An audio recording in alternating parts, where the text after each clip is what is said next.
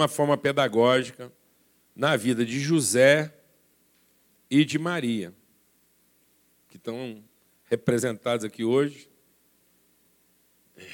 no nosso presépio. Então, é, a gente tem compartilhado aqui sobre a promessa de Deus na nossa vida. A promessa de Deus na nossa vida, ela se cumpre na família e não no indivíduo. A palavra de Deus diz que Deus é aquele que faz o homem solitário viver em família. Então nós só vamos ser completos no entendimento, nós só vamos ser plenos na identidade, nós só vamos entender de fato quem nós somos e qual o propósito da nossa vida se isso for vivido na relação. Então, Deus não é salvador da individualidade. Deus é salvador na relação. Então, eu nunca vou conhecer a Deus plenamente se eu não me entregar totalmente à relação afetiva, ao amor na relação. Então, Deus é amor.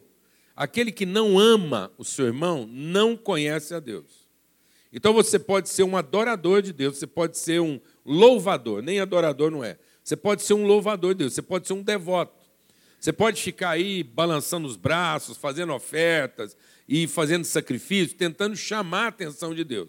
Isso é devoção. Então o nosso rito pode estar carregado de devoção.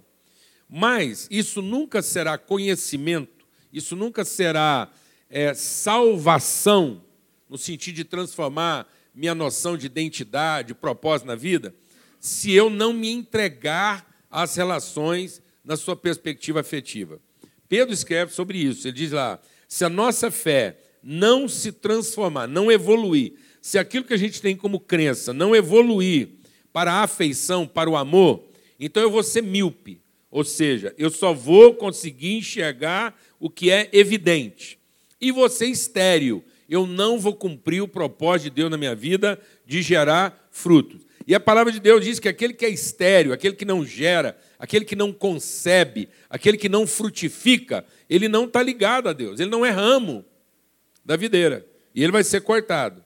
Então, uma das características é eu ter uma vida produtiva, frutífera, porque eu faço parte de relações. Por isso que Jesus diz: se você está, mas não frutifica, é porque você está, mas não é.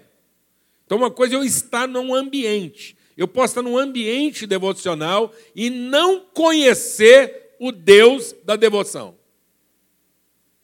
Então, eu participo do rito, mas não conheço Deus. E a única forma de conhecer a Deus é no amor.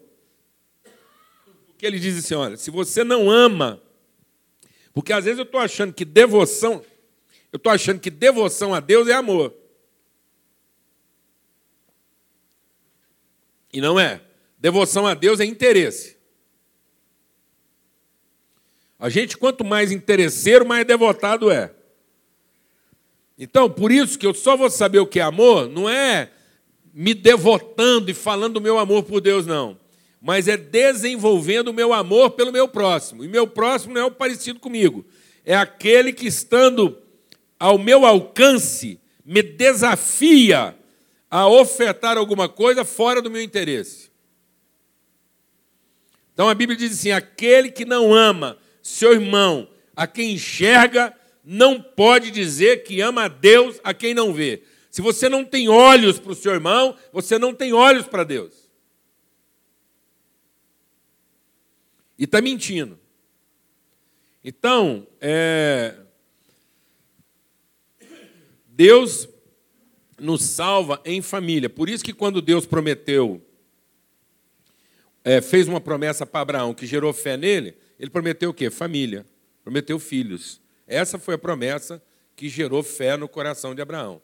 E Deus falou o quê para Abraão? Em ti serão benditas todas as famílias da terra. Presta atenção numa coisa aqui que é, é quase é quase matemática. Essa declaração de Deus, em ti serão benditas todas as famílias da terra, é matemática, porque quer dizer o seguinte: se Deus tivesse dito, em ti serão benditos os indivíduos ele tinha incluído as famílias. Mas quando ele diz que serão benditas as famílias, ele excluiu os indivíduos. Então a individualidade está excluída da perspectiva da bênção. Não há bênção de caráter individual, só a bênção de caráter comunitário, relacional. Por isso que a palavra de Deus diz que toda a natureza, toda a criação está prisioneira do egoísmo, da vaidade, à espera de que os filhos de Deus se revelem. Então é a família, não é a minha individualidade, não é a religião que vai revelar a Deus, são nossas relações.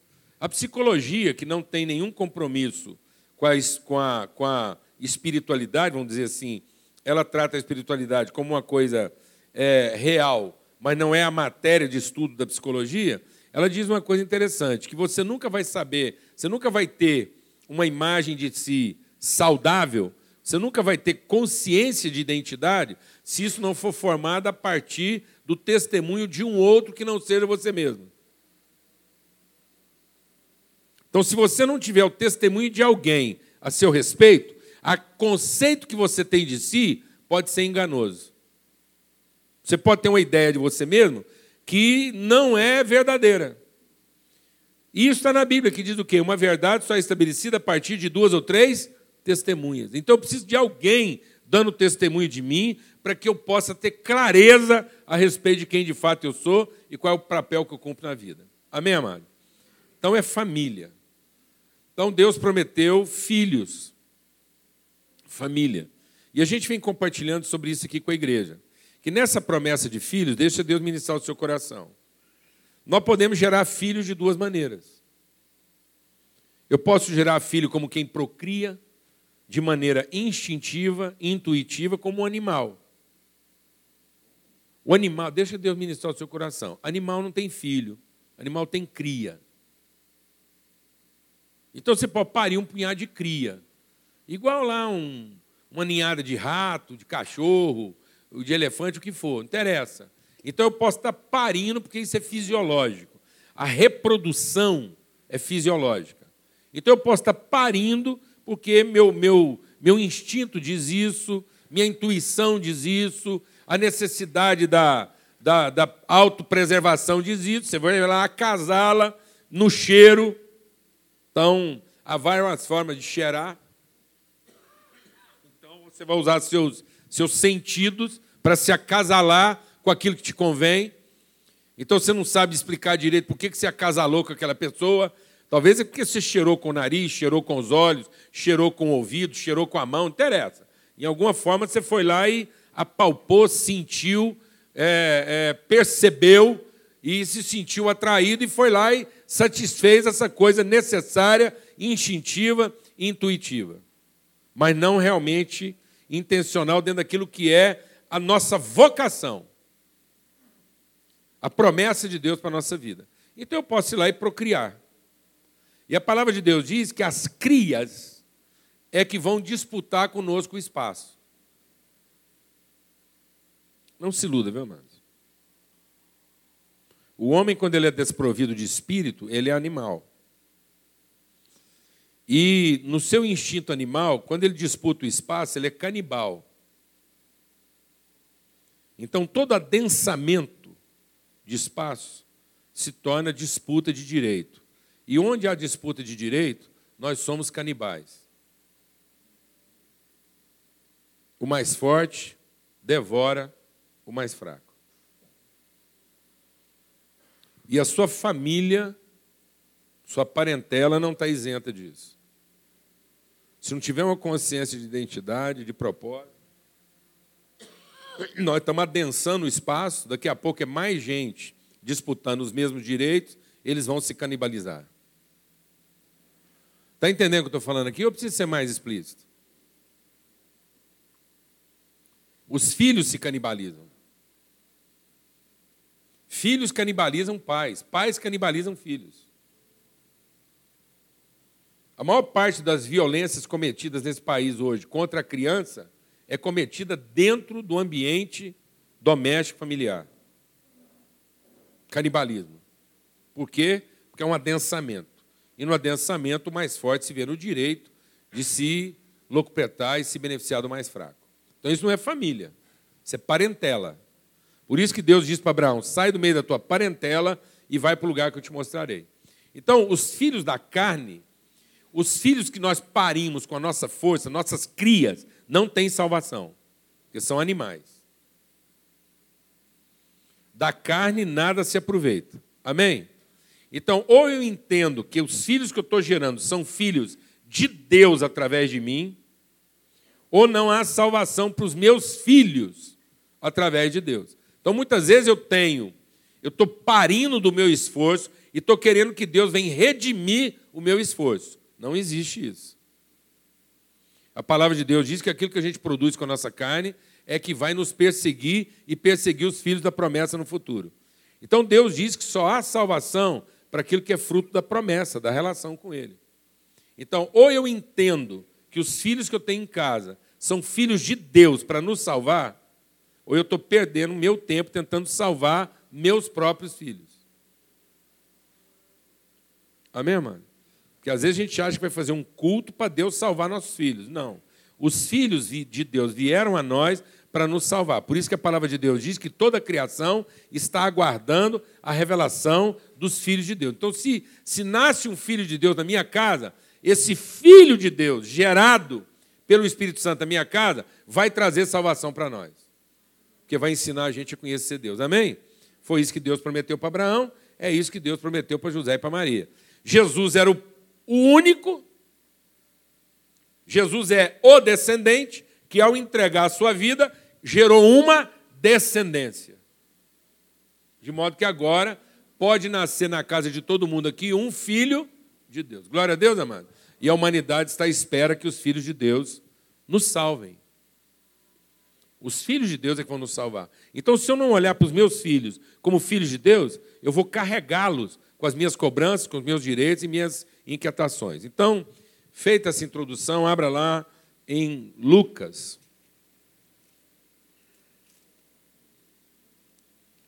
Lucas, no capítulo. É, no capítulo 1. E vamos ver do que, que os filhos de Deus vão nos salvar. Então, quando Jesus é anunciado para Maria e para José, de cara, Jesus vai salvar a família de duas coisas que desgraçam nossa relação. Então vamos ver do que, que imediatamente só o anúncio, a presença, o envio de Jesus vai salvar Maria e José. Glória a Deus, amado. E aí você vai aplicar isso na sua casa. Quando Deus mandou um filho lá para minha casa, ou às vezes Deus está querendo mandar e eu não estou querendo. Porque hoje os jovens dizem, ah, eu não posso ter, porque custa caro, porque dá trabalho. Ó, sabe o que custa caro e dá trabalho? Seus filhos. Aqueles que você acha que tem que salvar.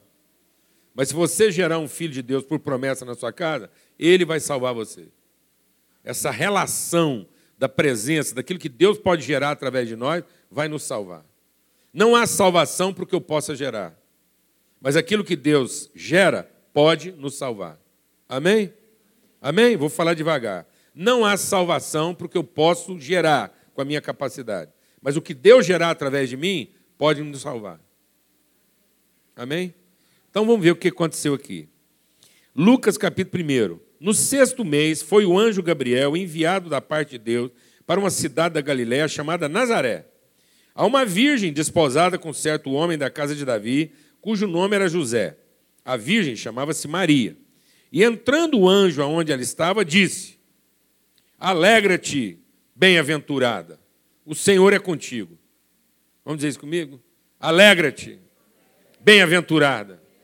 O Senhor é contigo. Olha coisa linda, simples. Amém? Fala para quem está do seu lado aí, alegra-te. Bem-aventurado. O Senhor é contigo. Agora vê a cabecinha da Maria. Ela, porém, ao ouvir essa palavra, perturbou-se muito e começou a pensar: o que é que significa isso? O que, que ele está querendo dizer com isso? Mas o anjo disse: Maria, não tenha medo, Porque você achou graça diante de Deus. Você conceberá, dará à luz um filho, a quem chamará pelo nome de Jesus. Esse será grande, será chamado Filho do Altíssimo. Deus, o Senhor, lhe dará o trono de Davi, seu pai. Ele reinará para sempre sobre a casa de Jacó. Seu reinado não terá fim. Então disse Maria ao anjo: Como é que vai ser isso? Como é que isso vai acontecer? Pois não tenho relação com homem algum. Respondeu o anjo: Descerá sobre ti o Espírito Santo, o poder do Altíssimo te envolverá com a sua sombra. Por isso também o nome, também o ente santo que há de nascer, será chamado Filho de Deus. Amém, Ana? Agora vamos lá para José. Ver como é que foi o nascimento de Jesus na perspectiva de José. Mateus capítulo 1. Agora vamos ver como é que é a conversa. Já vamos ver a conversa de Deus com Maria, agora vamos ver a conversa lá com José. Ora, verso 18. O nascimento de Jesus Cristo foi assim. Estando Maria, sua mãe, desposada com José, sem que tivesse antes coabitado, achou-se grávida pelo Espírito Santo. Mas José, seu esposo, sendo justo e não a querendo difamar, resolveu deixá-la secretamente. Enquanto ponderava essas coisas, eis que apareceu em sonho um anjo do Senhor dizendo: José, filho de Davi, não tenha medo de receber Maria, tua mulher, porque o que nela foi gerado é do Espírito Santo.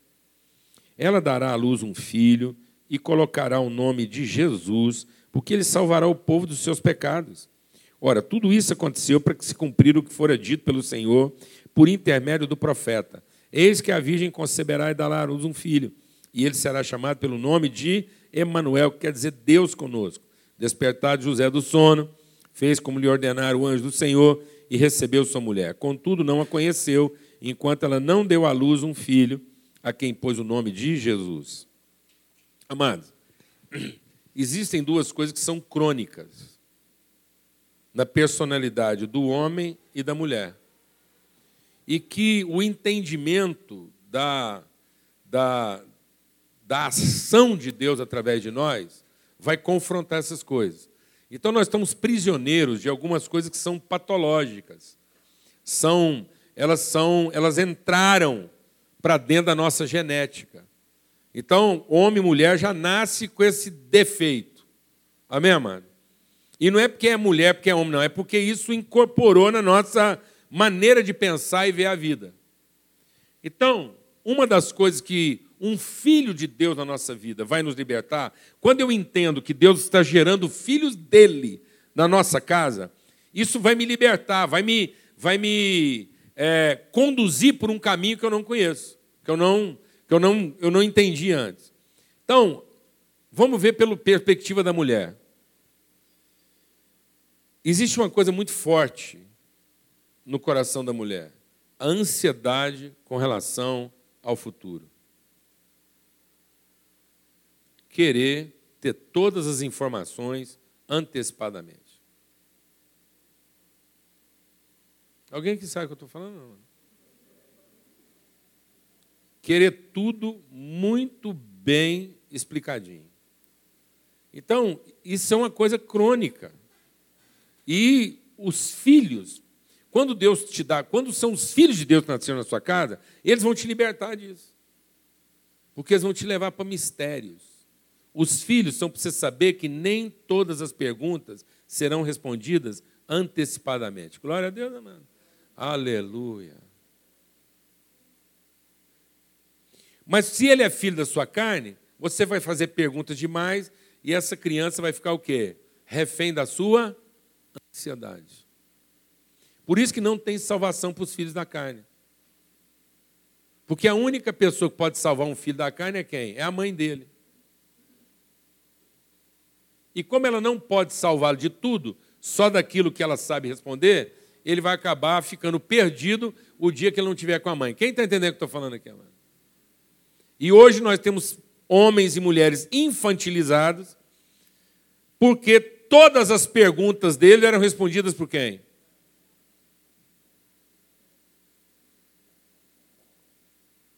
Entendeu isso não? Está fazendo sentido para você ou não? Então, é o seguinte: você pensa bem a Maria.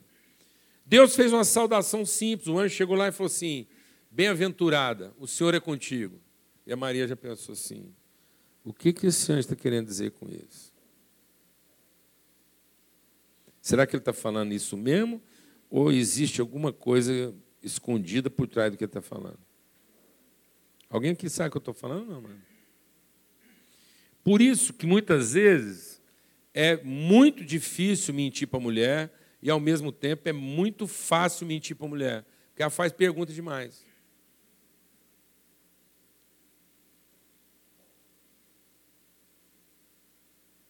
Porque ela, ela quer ter tudo muito bem o quê? Detalhado e respondido. Essa experiência com Jesus mostra o que para Maria? Que nem sempre as perguntas serão respondidas do jeito que você gostaria mas serão respondidas conforme você precisa. Que o segredo da resposta não é satisfazer sua curiosidade, mas é te orientar quanto aos processos. Então Deus não quer satisfazer sua curiosidade, mas Deus quer te orientar no processo. Então nós não precisamos saber todos os detalhes. Nós só precisamos saber das condições. Glória a Deus, amado. Então eu tenho que estar seguro a respeito das condições e não dos detalhes. Não é a quantidade de informação que vai me tornar melhor naquilo que eu vou fazer. Se eu não tenho segurança. Então, a mulher, ela, ela faz perguntas como quem quer é, proteção, mas no fundo ela precisa ser respondida como quem precisa de segurança. Glória a Deus, amado. Então, ela queria saber como vai ser isso. E essa é uma pergunta recorrente. Às vezes Deus está dando uma direção para sua casa e você, como mulher, não está desfrutando e não está cooperando na direção que Deus está dando para sua casa, porque você quer saber todos os comos. E não é o como você precisa saber. Você precisa saber a condição que o Espírito Santo estará com você. E no momento oportuno ele vai te orientar. É ele que vai gerar. É ele que vai produzir. Essa é a única segurança que eu preciso ter. Então, isso não me dá todas as garantias. Nem todas as suas perguntas serão respondidas. Glória a Deus, amados. Amém, mulheres. Porque se você anda buscando ter todas as garantias e ter todas as perguntas respondidas, o filho que você tem em casa não é de Deus. E ele está crescendo refém da sua ansiedade, dos seus medos. Então, os filhos de Deus vão nos salvar dos nossos medos. Eu vou dizer uma coisa para você assim. É, isso foi muito forte lá em casa. Porque quando eu me casei com a Lana, eu me casei com uma mulher viúva, que tendo ficado viúva, seis meses depois, perdeu um filho de três anos de idade, saudável. O John Lennon não tinha nenhum diagnóstico de nada. No dia que o John Lennon morreu, ele não estava com febre. Ele não tinha um diagnóstico de uma patologia. Ele não estava internado. Ele estava na calçada da casa dele. Ele não atravessou a rua como um menino de três anos que desgarrou da mão da mãe e cometeu imprudência. Não. Ele estava sentado no chão com tia, com amigos, com vizinhas ali, na calçada. E uma mulher embriagada às 5 horas da tarde. Errou uma curva lá numa avenida gigante, larga. Uma avenida que dá para passar três caminhões juntos. Ela subiu na calçada a 10 por hora. E o gangorrado do chevette, a ponta do para-choque, bateu numa posição na cabeça do John Lennon ele morreu instantaneamente. Apagou como uma lâmpada desligada da tomada. Quantas perguntas você pode fazer na vida que te prepara para um momento assim?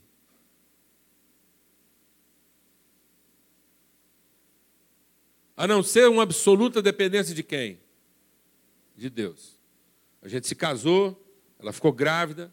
Aí você imagina a angústia da Lana quando ela ficou grávida do nosso primeiro filho.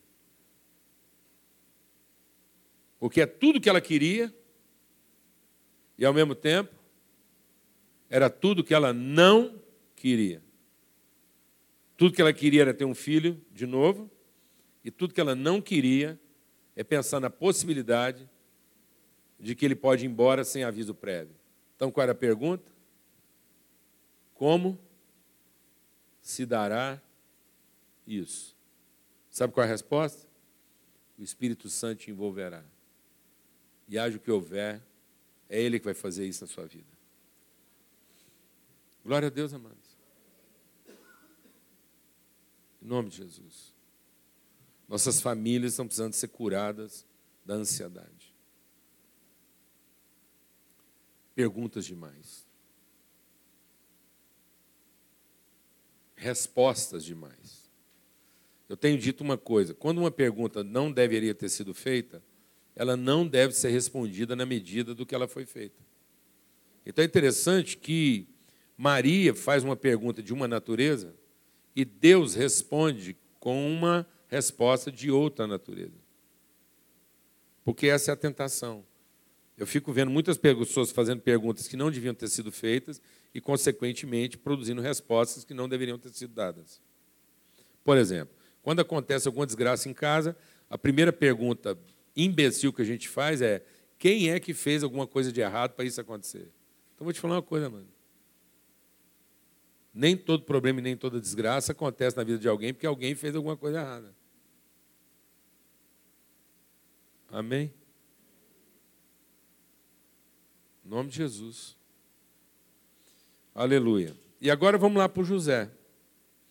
Se na vida da Maria era ansiedade, perguntas demais, antecipação demais, uma futurologia, como será? E aí? E lá para frente? Como é que isso vai acontecer? na vida do José é o medo daquilo que ele não controla. Então, o homem tem uma necessidade de poder, de controle, de saber que ele é que está no poder. Tanto é que a humanidade, vivendo o que viveu, o homem, percebendo que não tem o controle, ele está fazendo opção pela, pela é, é, é, ele está se tornando um ser transviado, negligente. Uma criança entorpecida. Então, hoje, os homens buscam o quê? Os entorpecentes, os, os, os, os alucinógenos. Seja no trabalho, seja na bebida, seja no esporte, seja no lazer, seja nas confrarias, que é o lance do, do José. O José percebendo que ele está diante de uma coisa que não passou por ele, que ele não tem o controle, não tem a cara dele. Deus não perguntou nada para ele antes de resolver. Glória a Deus, amado. Amém, irmão? Amém, amado? É porque está aqui uma coisa meio complicada, viu? Que às vezes você está achando que Deus vai conversar com você antes. Deus não conversou com José para depois Maria ficar grávida. A Maria ficou grávida, depois Deus conversou com José. Glória a Deus, irmão. É para a gente entender isso. Que não adianta você transar de camisinha.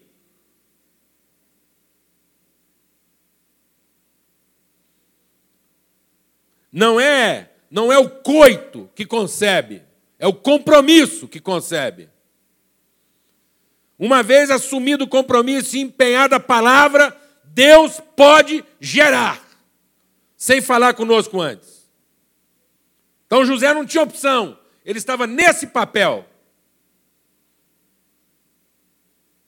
Amém, meus irmãos?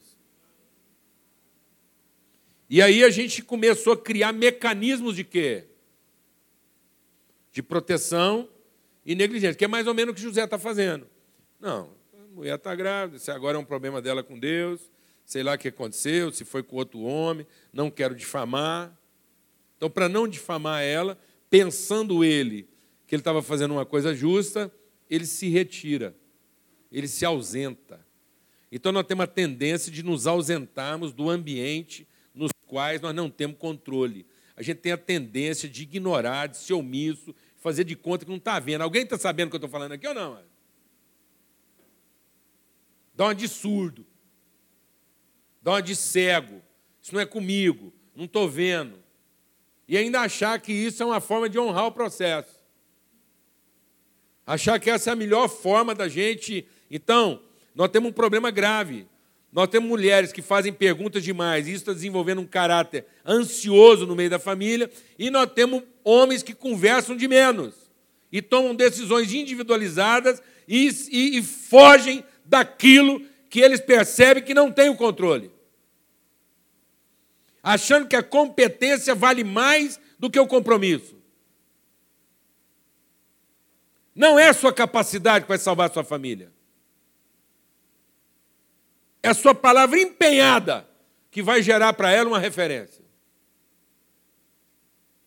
Nossos filhos não estão precisando da nossa competência. Nossos filhos não estão precisando da força do nosso braço. Eles estão precisando da força da nossa palavra. Entendeu isso não, mano? Porque Jesus só seria rei de Israel porque era filho de José, por adoção.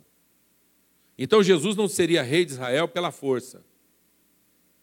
Jesus seria rei de Israel porque um homem foi lá e sustentou a sua palavra.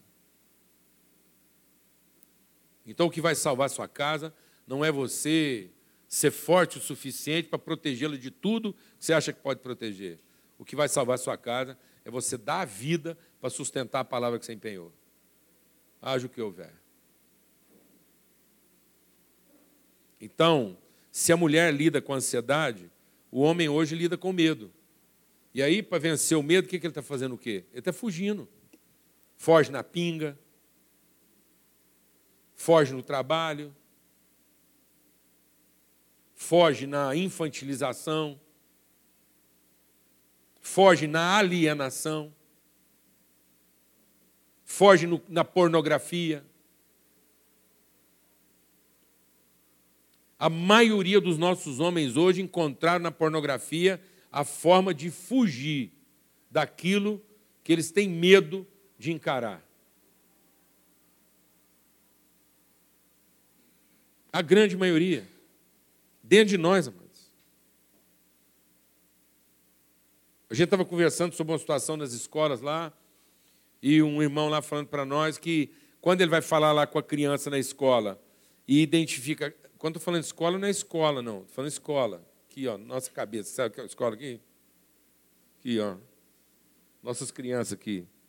Adolescentes, juvenis. Quando os nossos professores aqui estão às vezes tratando com algum juvenil, e quer tratar com ele o problema da pornografia, ele fala assim: Ô, professor, mas é o seguinte, o senhor está falando aí que eu não posso usar pornografia. Eu entro no celular e no computador, no computador do meu pai, é só isso que tem lá. Então me explica. O que, que é aquilo lá, mano? É esse homem aqui, ó. Que Deus quer gerar algo na casa dele, que vai exigir dele mais do que capacidade, e ele tem medo disso. Porque ele quer ter controle sobre todas as coisas. Então eu vou te falar uma coisa. Aquilo que Deus vai gerar na nossa casa através dos filhos que Ele está mandando para nós, vai muito além da sua capacidade de perguntar e detalhar os processos. E vai muito além da sua capacidade de controlar as coisas.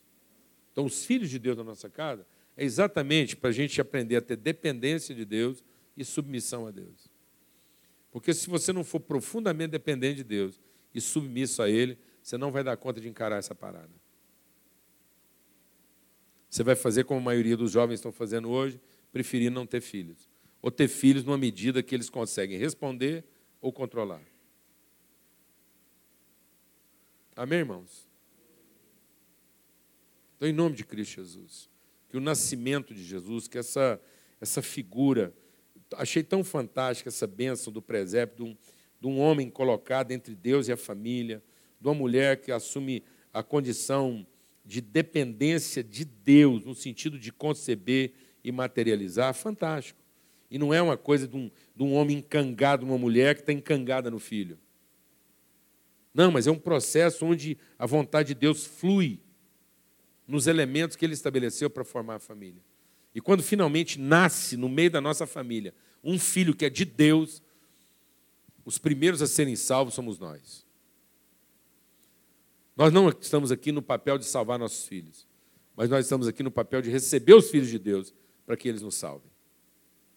Nos salvem da ideia do controle e nos salvem da ideia da, da, da antecipação.